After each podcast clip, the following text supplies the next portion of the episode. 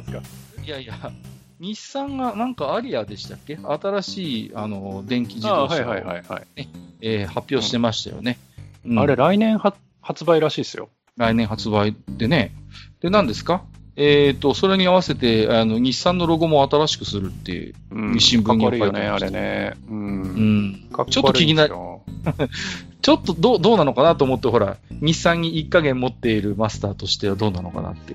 ああ、いや、うーん、まあ、うん喋る？いや、喋ってもいいけど別に。いや、まだ録音は続いてますから。はい。はい。いや、あのですね、まあ、あの、あれ EV なんですよ。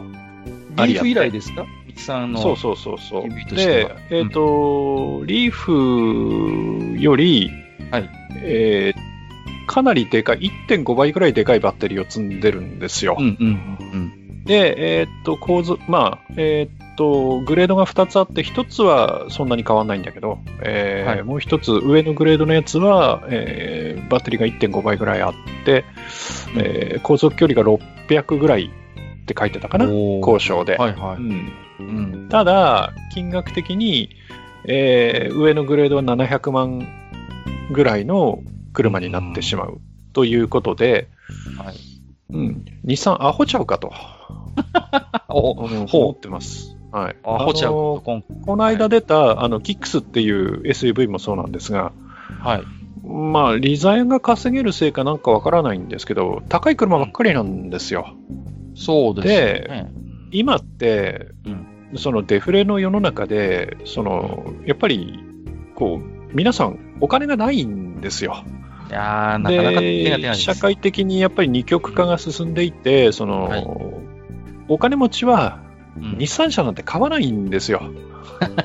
逆にね、お金があるんだったらわざわざ日産を選ばないと。やれ、やれ、レクサスだとかね。はいあとはもう海外メーカーの車になっちゃうわけですよ。やれ、メルセデスだとかね、やれ、フェラーリだ、ポルシェだってなっちゃうわけで、うん。まあ、それがステータスですからね。だから、うん、じゃあどういう人が、その、うん、あの、日産車でしかも、ね、乗り出して、やれ500万だ、600万だ、700万だっていう車をね、じゃあ、じゃあ、とにかくそのマーケットとしてのパイどのくらいあんのよっていうのを本当にちゃんとやってんのっていうのもまずあるんだけど、そこのリサーチをね、うちゃんと、うん。ちゃんと勝ち目のある勝負をしてんのかと。そうそうそう。で、うん。あと、まあ、うーん、アリアに関しては、はい。その、来年出します。うん。でえ、え、1年先？みたいなのを、今から出してどうすんのっていう話もあるし、ちょっとね、これ半年とか。かならわかりますよ。はいはいはいはい。うん1年待たすのっていうね。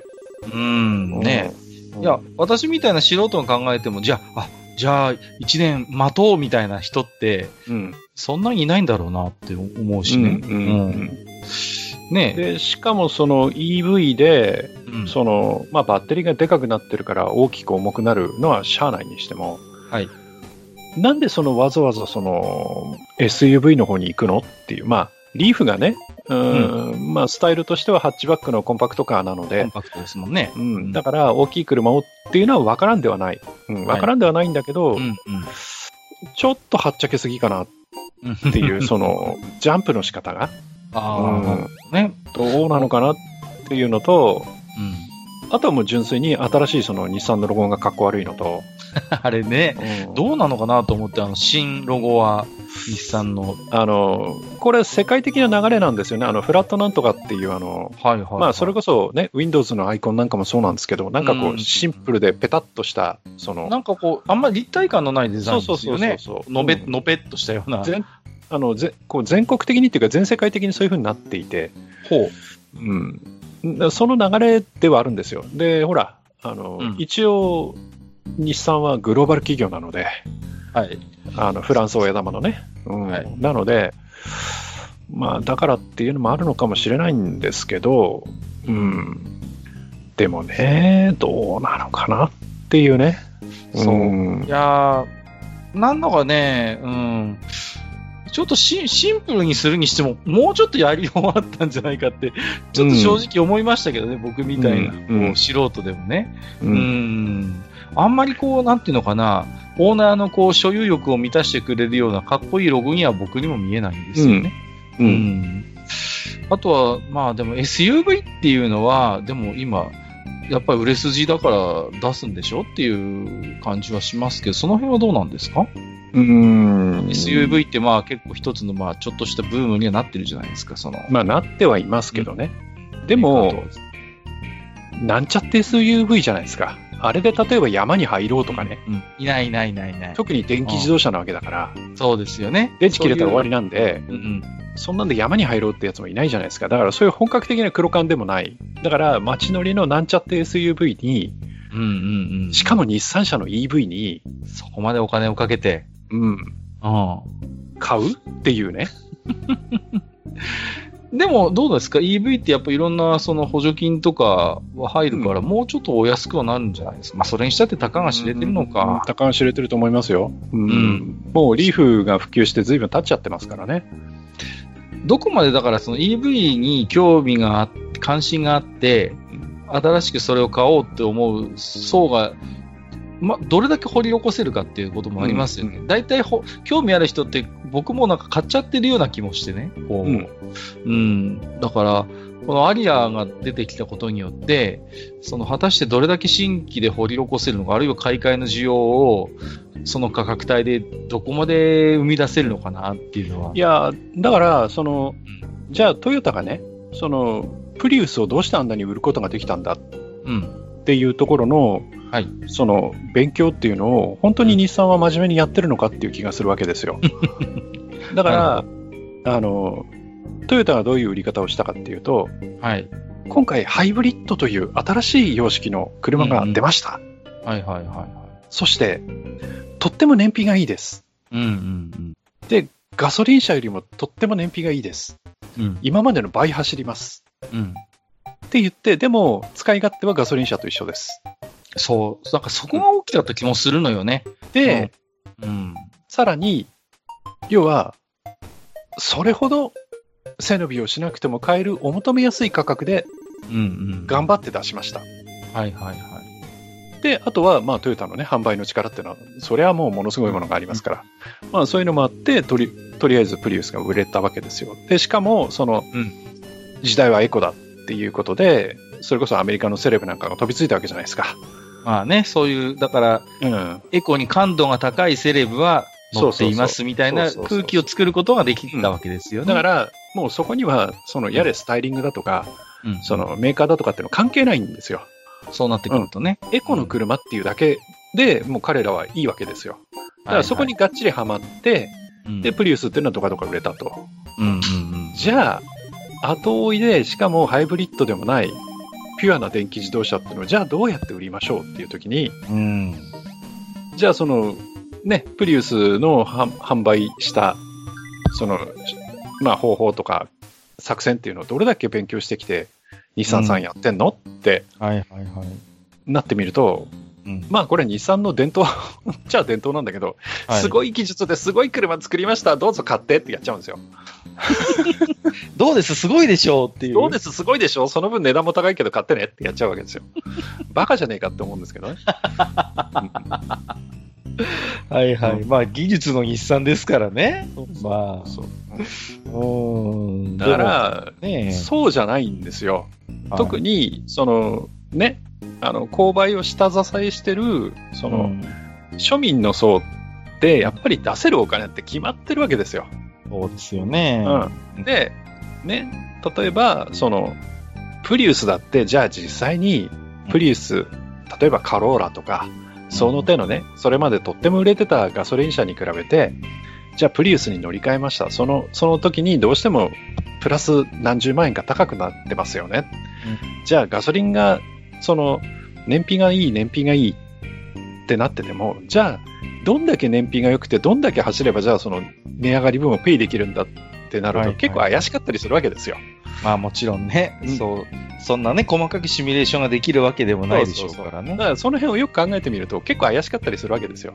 ねそれはだってね一回一回の、その、いや、確かにその、ガソリン入れる、その、えースパンが長くなったよねとか、うんそれはありますよ。ねまあね遠いとこまで行ってガソリン給油しないで行けたよとかね。はいはい、はい。まあそういう驚きは確かにあるんです。うん。だからその辺がやっぱりね、トヨタうまい。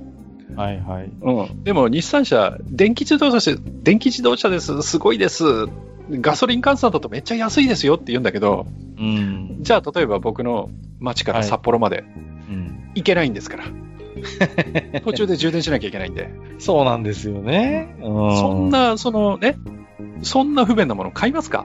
うん。街乗りだけなら買いますよ。そりゃね。うんうんうん。で、も、街乗りするのに、じゃあ、その、充電どこですんの？っそうそうそてなった時に、家に充電器をつけなきゃいけません。で、その、車の車両本体とか、その登録とかの費用とは別に、家に、その、えー充電器を設置するのに、例えば50万かかりますとかって話が始まるわけですよ。う。そうなんですよね。うん。いやいや、そうじゃねえだろって。だからそう、いうのも丸々セットでおいくら万円で、今までの車に比べるとちょっとプラスだけどどうですかって出さないとやっぱり。そうなんだから車単体で完結する話じゃないないわけですよね。だからね。そうなんです、そうなんです。結局そのね、環境インフラっていう部分もあるでしょうし、うんうんまあ、果たして自分の家で、まあ、うちはね、たまたま無料でつけられたんで、今つけてるんで、まあ、うんにあるんですけど、なんかね、はいはい。うん、まあ、だからちょっとね、関心は持ってはいるんですけど、うんうん。ただねうん、あまりに触手が動かなかったんで、ここは、あの、日産に一加減持ってるおじさんにいろいろ聞いてみようと思ってね、ちょっと振ったわけですよ。あとさらにあの、まあ、リーフの場合ですけど、リーフアットホームって言って、要はその非常時にうん。リーフを家のバッテリーとして使って、あ最近しきりに CM してますよね、それ、で、ね。あれ、うんと、一般家庭だと2日分くらいあるっていうなんかね、うん。話なんですよ。はい。ただ、あのリーフアットホームをやるには、うん。ただの充電設備じゃダメで、え？あ、そうなの？さらにそのリーフアットホーム用の設備を整えなきゃいけないんです。ええだから、とってもお金がかかる。そんな使うか使わないかもわからない代物に、そんなにお金はかけられないですよ。そうなんです。うんだか、ら、まだまだやっぱり電気自動車ってハードルが高いんですよ。そうですね。今までは、その、特に、まあ、その、1、2の3で最初に電気自動車に乗り換えたっていう人向けに、いろいろいいものがあったんです。例えば、その、さっき言ったその充電設備の、うんうん例えば50万円かかりますっていうやつが、うんうんうん、結構ポンポン日産の方でつけてくれたりとか、へえ。うん。怪しい話が実はあって、はい。あの、1週間リーフ貸しますみたいな、ほキャンペーンが昔あって、う。ほう。ほじゃあ充電器どうすんの、う。うんうんうん、に日産まで行って充電するの？1週間ね、車、はいはいはい、はい。そのリーフを借りて乗るのはいいにしても、じゃあ充電どうすんの、日産行って、わざわざ日産行って充電するの？いやいやいやいや、じゃあその分、あなたのお宅に充電器つけちゃいますみたいなこともえやってたことがあるんです。はだから本当に最初に乗り換えた人はそういう美味しいところがあった。あ。うん。でも、これから、いや、そろそろ買い替え、うん、エコも考えて、電気自動車考えてみようかなってなると、うんやれ、乗り出し400万円です。その他に充電設備50万ですとか、で、リーフアットホームやるにはさらにそのプラス、うん、うん、うん万円ですとかっていううんふうになってくると、わあ、とってもじゃないけど、うちの家計じゃ無理ってなるわけですよね。ちょっと初期投資もね。うんで、じゃあ、何年その車乗れるのっていう時に、バッテリーですから。バッテリーは案外寿命はね、そうなんです。これは。うん。うんで、何年かで取り替えなきゃいけないっていう時に、そうそうそうじゃあそのバッテリーの値段いくらってなると、日産の販売の人は、うーんって言っちゃうわけですよ。高いんですよね、これね。まあ、それはね、あの、プリウスも一緒なんですけど、うん。プリウスも一緒なんですけどね。はい。まあでも私もちょっと調べたけど、やっぱりプリウスの方がまだハイブリッドの分だけ、バッテリーの寿命も、寿命も基本的には長いそうじゃないですか。いや、長いといいうか、あの、容量が小さいので、うんうんうんうん。だから、交換するにしても、リーフに比べて安く済むんですよ。そうそうそうそうそう。うん。ねやっぱり100%電気に依存する場合は、やっぱりバッテリーもものすごくでかくて、そうです。交換となるとやっぱコストもね、下手すりゃ倍ぐらい変わってくるっていう話ですから。うんうん。まあ、ただね、あの、リーフは乗ると楽しいですけどね。あ、そうですか。あの、プリウスって独特の気持ち悪さがあるんですよ。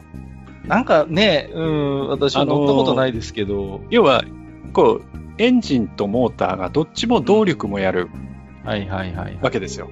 うんだから、最初モーターで出ます。うん。でも、モーターの出力自体はそんなに大きくない。はい。で、バッテリーも小さいから、うん。モーターでうーんって行こうとすると、バッテリーどんどん減るわけですよ。うんうん。で、そうすると、あ、これはダメだっていうことで、エンジンがブーンって回って、はいはい。エンジンで動力もかけながら、充電もやりながらみたいなことになるわけですよ。で、その時のその、モーターとエンジンの切り替わりのところが、僕あたりだと結構気持ち悪いんですよね。ああ、そんなもんですか。切り替わりわかるんで。ああ、なるほどね。うんはいはいはいはい。まあどうしてもやっぱり乗ってる感覚も変わってきますよね。ただその辺が、うん。あの、リーフの場合は、もう純粋にエンジンなんてないですから、はいはいはい、はい。バッテリーとモーターなんですよ。うん。そうすると、うんあの、アクセルドーンと踏むとミニ四駆ですから、そうですね。そりゃもうすごいですよ。うわ、なんだこれっていうような加速しますんで、あれ、実は。ああ。やっぱりそのガソリンエンジンとは全然違いま、違うもんですか？やっぱ加速というのは。いや、あの、ガソリンエンジンって、うん。踏むとエンジン回るじゃないですか。ありますね。そうすると、エンジンがそれなりに音も出せば振動も出すじゃないですか。まあまあ、それは体感でわかりますよね。だからこう踏んでいくと、俺はやるぜ、やるぜ、やるぜっていう感じで、車自体が盛り上げてくれるんですよ。頑張ってますって感じになりますよね。うんで、も、モーターの場合ってそれがないので、はいはいはい。ドーンと踏むとガーンってくるんですよ。だから、なんかこう、え、私そんなつもりじゃなかったのにみたいな感じになっちゃうんですよね、こっちが。ああ、なるほどね。やっぱ、だけどそれが慣れるとやっぱ楽しいんですか？いやー、気持ちいいですよ、あれは。ああ、なるほどね。はだから、そそういう面で、僕は実は、あの、リーフクソみそに言ってますけど、リーフ乗りたいなとは思ってるんです。はい。思ってるんですけど、どねただ、はいはいその、まあ、スタイリングも含め、あの、うん売り方とか、そのはい価格設定とか、で、最近の日産のやり方ってアホちゃうかとは思ってますね、やっぱり。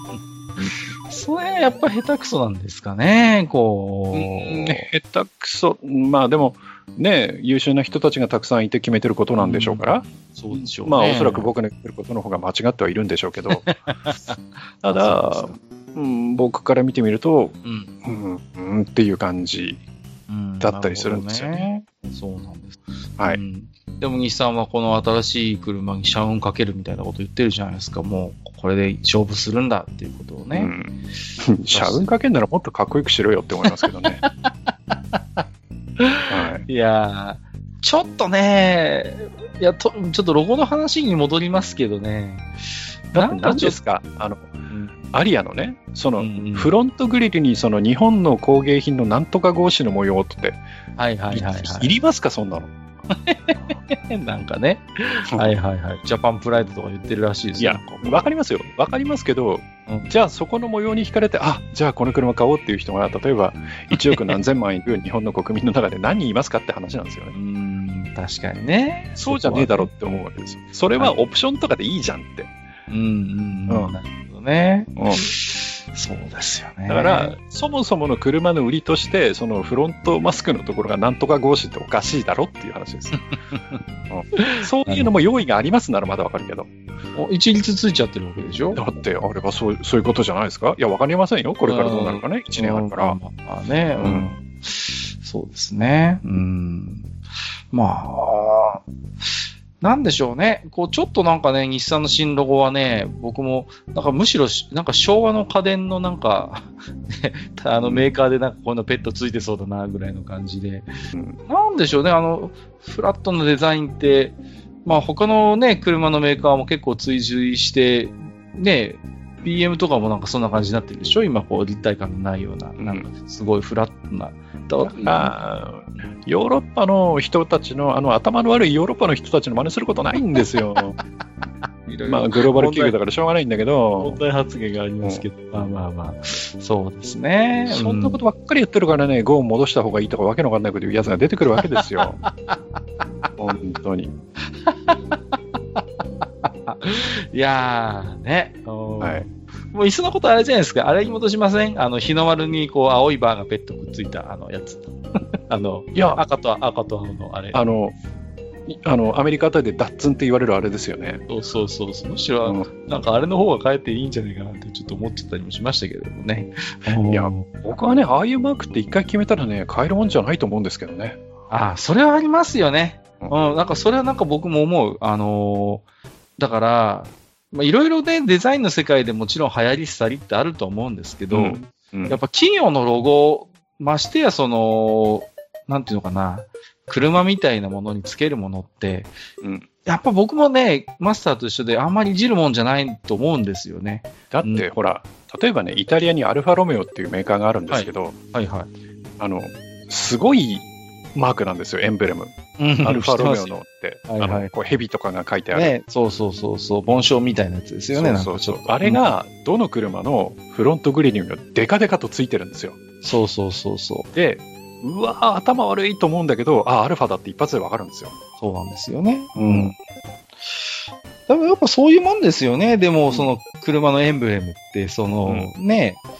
だから、僕がちょっとね、僕もデザインのことはよくわかりませんけど、うん。その、例えばなんでしょうね、こう、1年2年で、こう、まあ、デザインの世界で、分野によっては流行り、廃りってあると思うんですけど、はい。なんかそういうのを、なんかある種車のロゴってこう、超越した部分があって、なんかこう、まあ、時代によってはダサって思うことがあるかもしれないけど、うん。でもそれになんか無理やりロゴの方が合わせていく必要は僕もないんじゃないかなってちょっと思ったりするんですよね。うん。だから、例えばね、メルセデスのスリーポインテッドスターにしても、ん、うんフェラーリの跳ね馬にしても、うん。やっぱ彼らはそれに誇りを持っていて、それを変えるってことはしないうん、うん、と思うんです？うん。うん。まあ、マイナーチェンジぐらいはあるかもしれないけど、そんなに大きくガラって変わったりはしないんですよね。うん。それをね、その、どっかの電気屋がやってるようなね、その、うんフラットデザインみたいなのに、その、うんうん車のエンブレムを変えてしまうっていうのはどうなんだって、僕はちょっと思いますけどね。うんうんうん。やっぱりね、その、なんでしょうね、車のメーカーのイメージとして、やっぱりこう、長く、その、ね、そういう車を出している、その、例えば、自分、よくいるじゃないですか。私は父も祖父もトヨタからトヨタとかっていう人結構いると思うんですよ。同じような話が。日産とかでもあると思うんです。はいうん、スバルとかでも。ね、うんやっぱり父も祖父も代々スバルでとかトヨタでみたいな人っていると思うんです。で、うんやっぱり、ある種の歴史の重みみたいなものを、その、体現するものじゃないですか、エンブレムって。うん。うんそうなんですよ。うん。その重みってやっぱありますよね。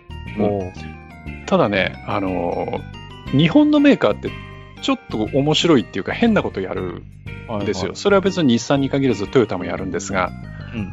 あの、その時代その時代で、はい。あの、フロントグリルっていう部分ありまますよね。まあ、ライトがついてて、ありますそのね。うん間の、まあ、大体こう、なんか網網になってたりとか、はいはいはい。こう、なんか酸がついてたりとかっていう部分、フロントグリルって言いますけど、はい。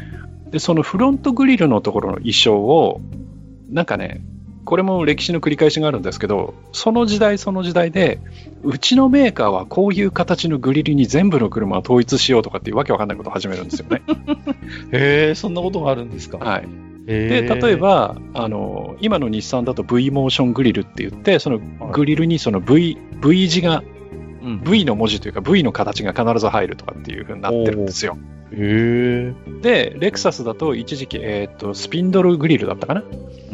なんか糸巻きの形をしたグリルを必ずつけるみたいなね。はあの、ぜひ、あの、グググっていただくと、あの、レクサスのスピンドルグリルなんかはね、あ。うんトヨタの普通の車よりも何百万も高い金出して買ってこれかっていうぐらいのね、本当にねそうん、あの金返せっていうぐらい素敵なデザインなんで、はい、ああ。へえ。スピンスピンドルグリルで出ると思いますね。あのレクサススピンドルグリルで出ないかな。スピンドルグリル。はい。スピンドル。あ、出ましたよ。はい。うん。うーん。この糸巻きですよ。こうい何う。ですかなんだろだからこれが、要う。は、うんこれがレクサスですっていう顔をこれでいきましょうって決めて、全部の車こうしてるわけですよ。で、これがかそっこいいかって言われると、甚だ疑問だと僕は思うんですけど、う確かにね。うんうんうんうん。